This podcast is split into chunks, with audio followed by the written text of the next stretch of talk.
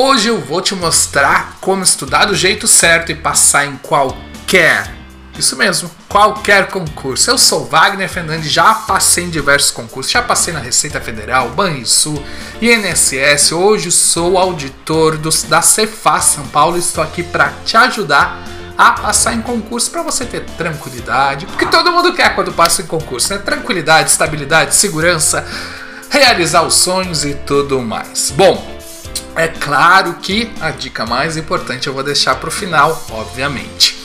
E eu quero que você preste muita atenção, porque o que eu vou te passar agora são informações preciosas de verdade. Tem pessoal aí cobrando R$ 1.500 para te dizer o que eu vou te mostrar aqui de graça.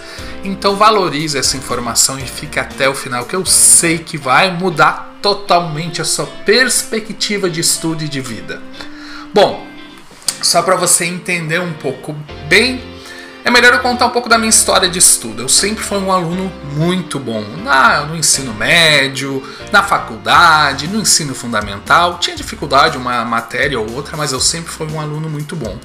E quando eu comecei a estudar para concursos, deu um tilt aqui no cérebro, porque eu vi que eu não era tão bom assim, eu não conseguia entender como eu era um aluno que tirava só notas boas e quando fui estudar para concurso eu tive tanta dificuldade para aprender. E aí que caiu a, vamos dizer, a grande ficha para os mais velhos, ou que deu o grande boom insight, que eu entendi o que, que acontecia na faculdade, no colégio, talvez seja o que acontece com você. O que, que acontecia?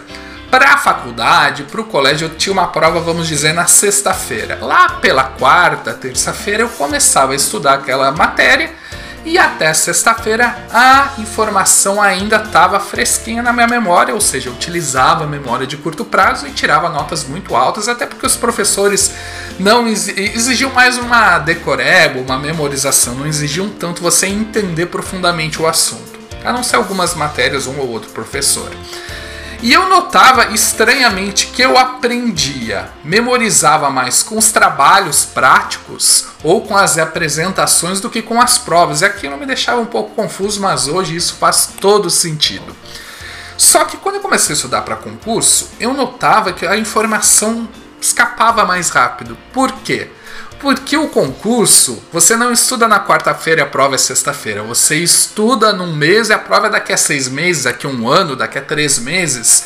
Então você precisa mandar a informação para a memória de longo prazo com estratégia.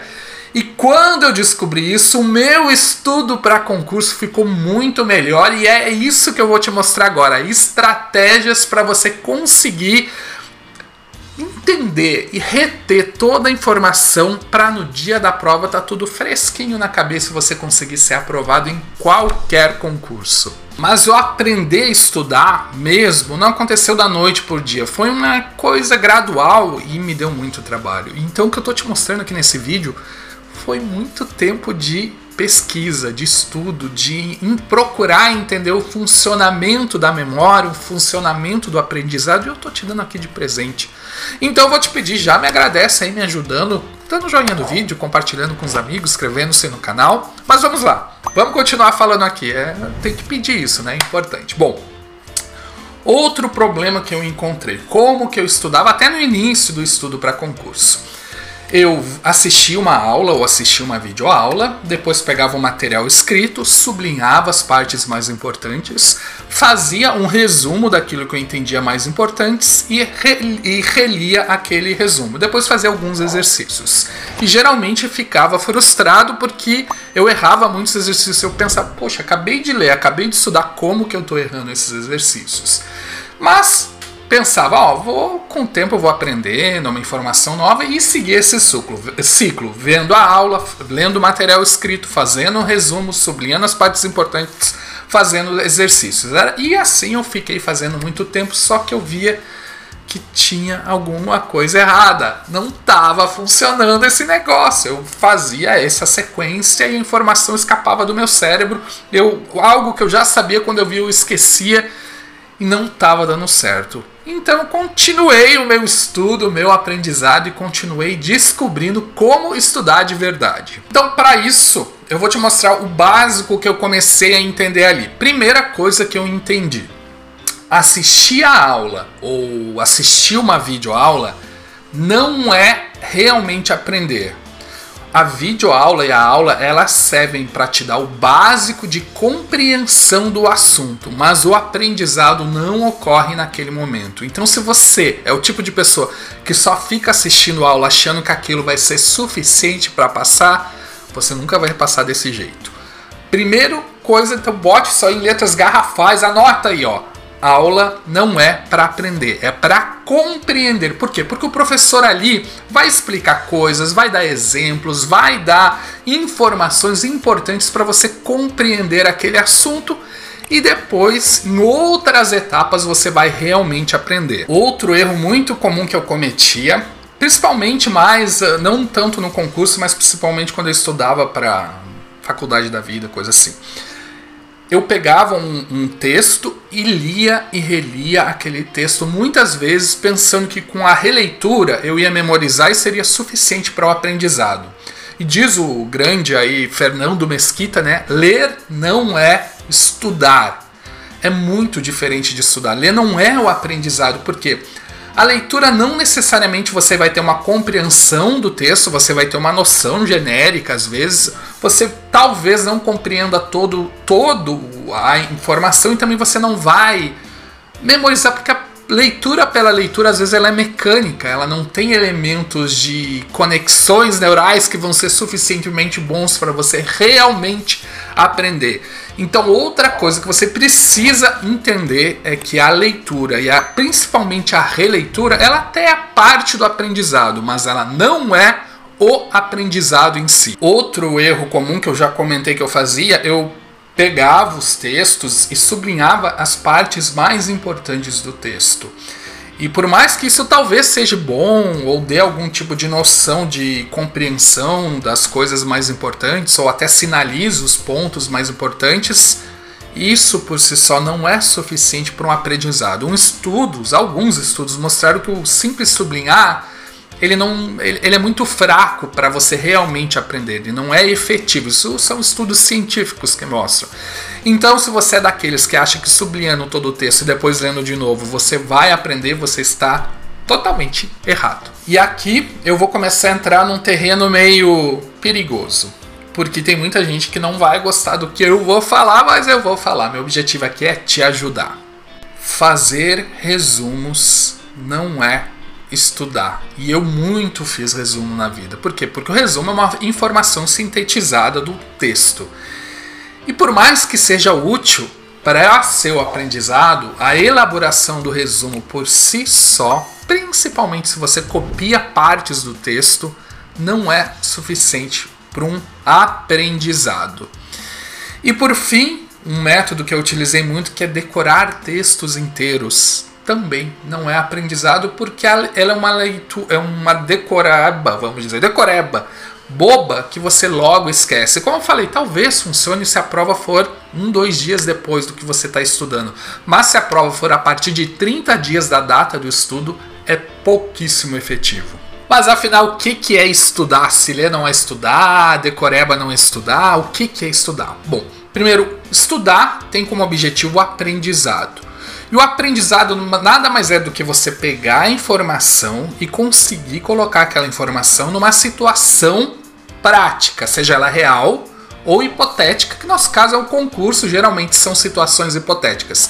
Então é você conseguir pegar aquela informação e futuramente utilizá-la novamente em situações reais da vida. Às vezes você aprende para o seu trabalho, aprende técnicas de venda, técnicas de conversa, sei lá, qualquer técnica você utiliza na prática ou no nosso caso, a prática é uma situação hipotética que é a prova. Então você pegar aquela informação que você futuramente utilizará numa prática de prova no caso de concurso público. Para que isso aconteça, para que você consiga utilizar na prova, no nosso caso, você tem que entender as três fases mais ou menos do aprendizado. Você vai ter que compreender, você vai ter que aplicar na prática e você vai ter que memorizar aquela informação na memória de longo prazo.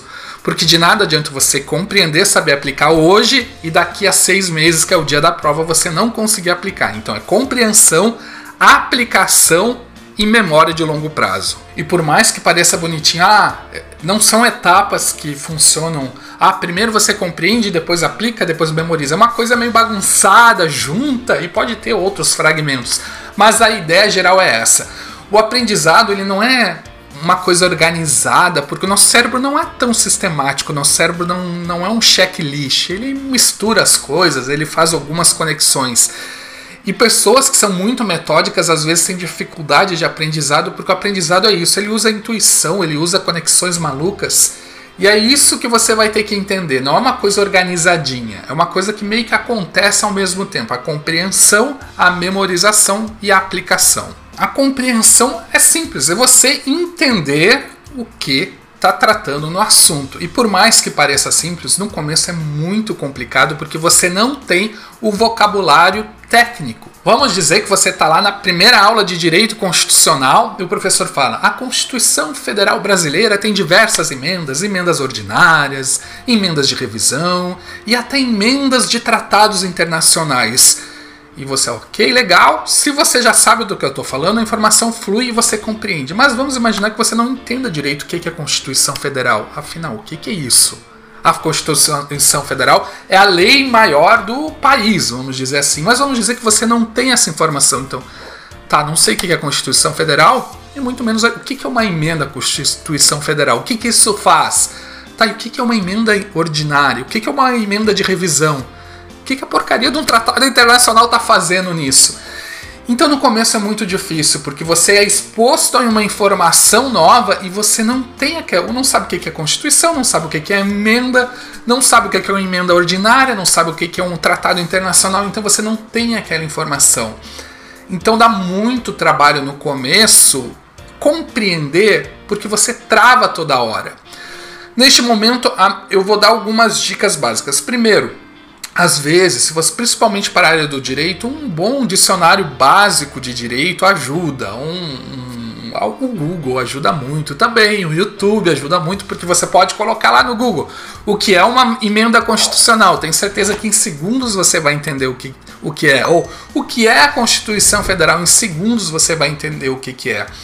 Só que isso dá trabalho, você vai ficar um pouco perdido, talvez você vai ter que fazer uma anotação para o futuro e entender um pouco melhor o que é Constituição Federal. Talvez você não entenda de cara e fique um pouco confuso, mas você vai tocando a informação só que é o seguinte, no começo dá trabalho, mas conforme você for criando essa informação técnica, esse banco de dados mental técnico, a coisa flui, porque se você conhecesse todas essas informações, o que é uma emenda ordinária, o que, que é, são emendas de revisão, o que é uma constituição, em segundos você já compreendeu o que, que é.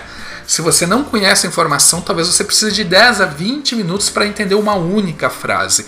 Por isso que eu digo, o início do estudo é muito mais difícil, porque você tem muito mais informações básicas para aprender. E no momento que essas informações básicas são realmente aprendidas, a velocidade do estudo exponencia e isso é realidade. Por isso que quando você começa a passar num concurso, você começa a passar em todos os concursos, porque as conexões são muito rápidas. E agora eu vou te dar algumas dicas que podem te ajudar na compreensão. Primeiro, o sublinhar, ele pode te ajudar na compreensão. Ele não é suficiente para o aprendizado, mas para a compreensão, que é parte do aprendizado, ele pode te ajudar para te mostrar foco nas partes mais importantes e você manter a concentração no texto e não começar a viajar. Porque se você está sublinhando e procurando as partes mais importantes, de alguma forma você está dialogando com o texto. E esse diálogo com o texto é muito importante para o aprendizado, para a compreensão. A segunda coisa é a concentração. Então, se você vai assistir uma videoaula, é muito comum as pessoas assistirem cansadas, com sono e começarem a viajar total. Para evitar esse tipo de coisa, um resuminho, você fazer resumos, você acompanhar o professor ajuda muito nessa fase. Porque se você estiver viajando, a informação não vai entrar no seu inconsciente. Tem gente que acha que o aprendizado é tipo hipnose, você vai ficar lá relaxado a informação vai entrar no inconsciente. Não. Para compreender, você tem que estar com muita atenção, muito ligado e muito conectado com o que o professor está explicando. E uma das formas de melhor compreender um assunto é você ver exemplos práticos da situação e todo um prof... bom professor consegue, ao final de uma explicação teórica, dar um exemplo prático. E é esses exemplos que eu sugiro que você de alguma forma se conecte com eles, imagine eles, faça uma viagem mental totalmente louca para você compreender aquela informação um pouco melhor. E se você conseguir ainda durante a aula o professor dar um exemplo e conectar com pessoas que você imagina, vamos dar um exemplo aqui, você está no meio de uma aula e o professor fala: "Um cidadão foi ao banco". Ele deu esse exemplo. Imagine que o cidadão é uma pessoa que você gosta, um namorado, namorada, pai, mãe, tio, tia. Imagina que seja uma pessoa que você tem carinho e visualize ele indo ao banco. E o exemplo todo se desenvolva com aquela pessoa que você imaginou. A compreensão vai ficar mais clara porque fez aí um link emocional. São dicas, parecem até bobas e básicas, mas eu tenho certeza que você aplicando elas, a sua compreensão e o seu aprendizado vai melhorar absurdamente. E uma das formas que eu mais gosto no aprendizado é quando, vamos dizer que você aprendeu uma aula, viu uma videoaula, fez o seu resuminho, sublinhou as partes importantes, leu a sua apostila, para testar a compreensão, um dos métodos meus favoritos é a autoexplicação, que é o que? você imaginar que tem uma pessoa na sua frente e você está explicando para ela aquela informação. Então você pega, ó, oh, isso aqui é isso, isso aqui é aquilo, você dá exemplos e o que que acontece? Você vai lá no texto, vai explicando tópico por tópico. Se você travar num tópico e não conseguir explicar para você mesmo no espelho ou para essa pessoa imaginária, aí você percebe que não houve compreensão daquele tópico, aí você volta na teoria e aprofunda ele, dá uma olhada no Google, dá uma olhada no YouTube, mas aprofunda naquele tópico específico. A autoexplicação é quase um checklist para ver o que você aprendeu e o que você não aprendeu. E por fim, quando, quando você é exposto a primeira vez a um aprendizado, o exercício que você faz após isso, que geralmente o professor bota lá uma aula e depois coloca os exercícios, né? Ou escrita, ou, ou sei lá, em vídeo, e depois tem os exercícios. Aqueles exercícios, o objetivo não é você ver se está tudo certo, se você é inteligente, se você vai acertar todos. Não. O objetivo daqueles exercícios é você perceber se compreendeu ou não. Então você vai no exercício não com um olhar olha, sou ruim, não consegui acertar. Não, se você não conseguiu acertar, volte na teoria e descubra por que, que você não conseguiu acertar. Porque é muito provável que aquela parte da teoria você ainda não compreendeu corretamente. Então ele é mais uma segunda etapa da própria compreensão, vamos dizer assim. E outra coisa que eu quero que você fique muito tranquilo é que quando você expôs a informação pela primeira vez, é tudo muito confuso cansa muito e parece que você não vai ter a capacidade de compreender aquilo, que é demais para você. Desacelera, respira fundo e vá com calma. A confusão é parte do aprendizado e parte da compreensão. Eu lembro que eu dava aula de inglês quando eu era novinho, né? E, e eu percebia que as pessoas, quando começavam a ficar muito confusa, faltava poucos segundos para elas assimilarem realmente aquele, aquele tópico. E a mesma coisa é com tudo na vida. Então a confusão faz parte, porque são informações novas. Às vezes é difícil processar e é difícil fazer as conexões corretas. Mas se está confuso, está quase lá, porque o seu cérebro está trabalhando e tentando compreender aquele assunto. E uma frase, uma fase importante do aprendizado é a aplicação. No caso, você tem algumas formas de aplicar. A primeira forma são questões de concurso anteriores ou exercícios, mas não aqueles que você está sendo exposto pela primeira vez à informação. É, são exercícios, questões de concurso anteriores que você é exposto depois de já ter estudado alguma vez aquele conteúdo. Ou seja, você vai ter dois tipos de exercício ou questões: as questões de compreensão que são aquelas logo após você a primeira vez exposto à informação, e as questões, vamos dizer, de aprendizado e de memorização, que são as questões que você vai ser exposto depois de alguns dias, depois que aprendeu, depois de algumas semanas. Então, nessa fase, você vai ter uma aplicação. E é muito importante você fazer simulados. Os simulados eles te ajudam a dar um norte para ver o que você precisa estudar um pouquinho mais, o que você precisa estudar um pouco menos, vamos dizer assim, ou priorizar menos. E essa fase é uma fase de aplicação muito importante, mas você tem que ter em mente que a aplicação de verdade de todo o seu conhecimento e todo o seu aprendizado vai, se acontecer, vai acontecer no dia da prova. E por fim, a memorização, porque como eu disse, é muito possível que você consiga compreender um assunto, aplicar na prática muito bem e daqui a duas semanas esquecer aquele assunto totalmente. Então você precisa ter essa informação na memória de longo prazo. E um dos melhores métodos, na verdade, o melhor método de memorização é o palácio da memória, que é um método que você imagina uma situação é totalmente visual e você vai colocando palavras, coisas, tudo imaginário em situações que te remetem a coisas diferentes. Vamos dizer que você tem que lembrar uma lista de supermercado, você eh, tem que comprar pão e, sei lá, pão, escova de dente e shampoo. Aí você imagina chegando na sua casa tendo um pão na porta podre. E daí você vai fazendo visualizações mentais maluca com um caminho que se chama um palácio, né? Com as coisas que você precisa. E esse método, eu estou simplificando aqui. Se você quiser aprofundar ele, eu tenho um vídeo sobre ele no canal. Mas este método, ele é utilizado por todos os campeões de memória. Todos mesmo, quase todos. Pelo menos todos que eu vi até hoje utilizam esse método. Só que eu acho ele de pouca aplicabilidade na prova de concurso. Primeiro, porque ele dá muito trabalho, você não vai conseguir fazer palácios da memória para toda toda a informação que você precisa reter até o dia da prova, ou se conseguir vai ser muito difícil. E outra coisa, uh, são informações. Ele, ele é útil para coisas que você precisa realmente decorar, listas, sequências. E as provas hoje em dia, elas não são tão decorebas, assim, você não precisa simplesmente decorar. As provas são muito inteligentes, as bancas estão, claro, as bancas maiores, elas estão inteligentes a ponto de você ter que compreender com profundidade aquele assunto e não apenas memorizar. E o Palácio da Memória ele trabalha muito a memorização e pouco a compreensão. Ele pode ser útil em alguns pontos específicos? Pode.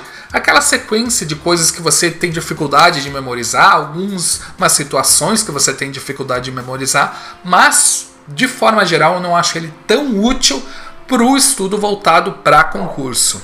Todos os estudos científicos mostram que para mandar uma informação para a memória de longo prazo, ou você precisa de um choque emocional muito grande, o que é difícil fazer com toda a informação que você estuda para o concurso, que seria você geralmente informa situações que você tem um, ou sei lá, uma coisa ruim aconteceu, uma coisa muito boa aconteceu, você lembra para sempre, ou sei lá, morreu alguém que você gosta, você lembra para sempre aquilo, ou primeiro beijo, são formações com cargas emocionais muito grandes.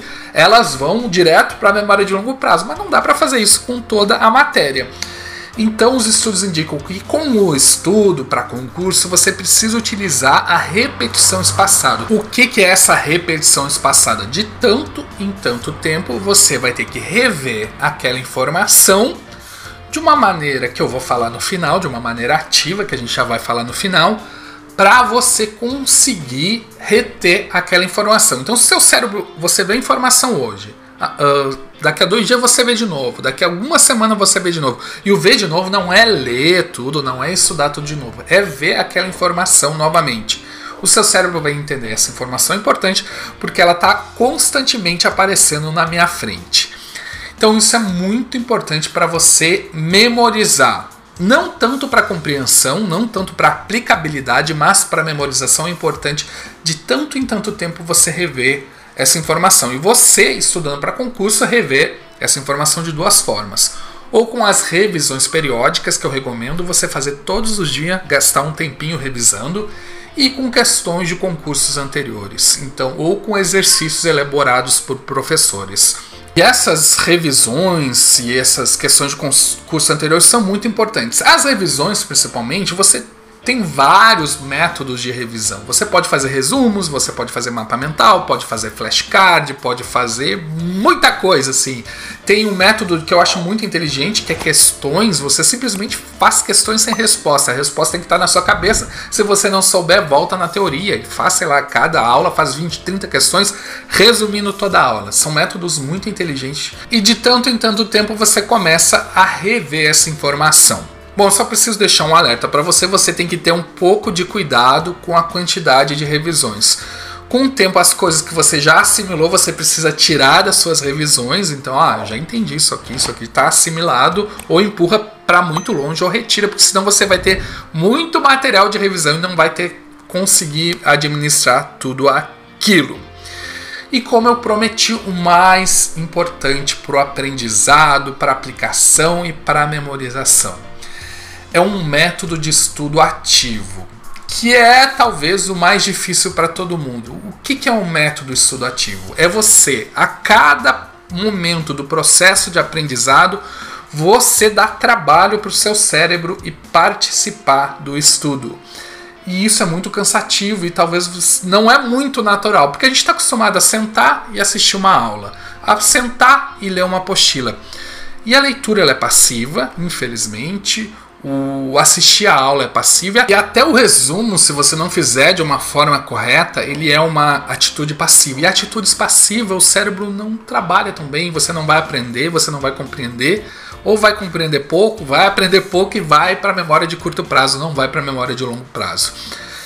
E o que é esse tal de estudo ativo que é o mais importante? É, você está assistindo uma aula, o professor está explicando, vá anotando com as suas palavras a explicação não vá copiando, você está lendo a apostila, não vá copiando os conceitos. Copie o que você entende com as suas palavras, com seu vocabulário.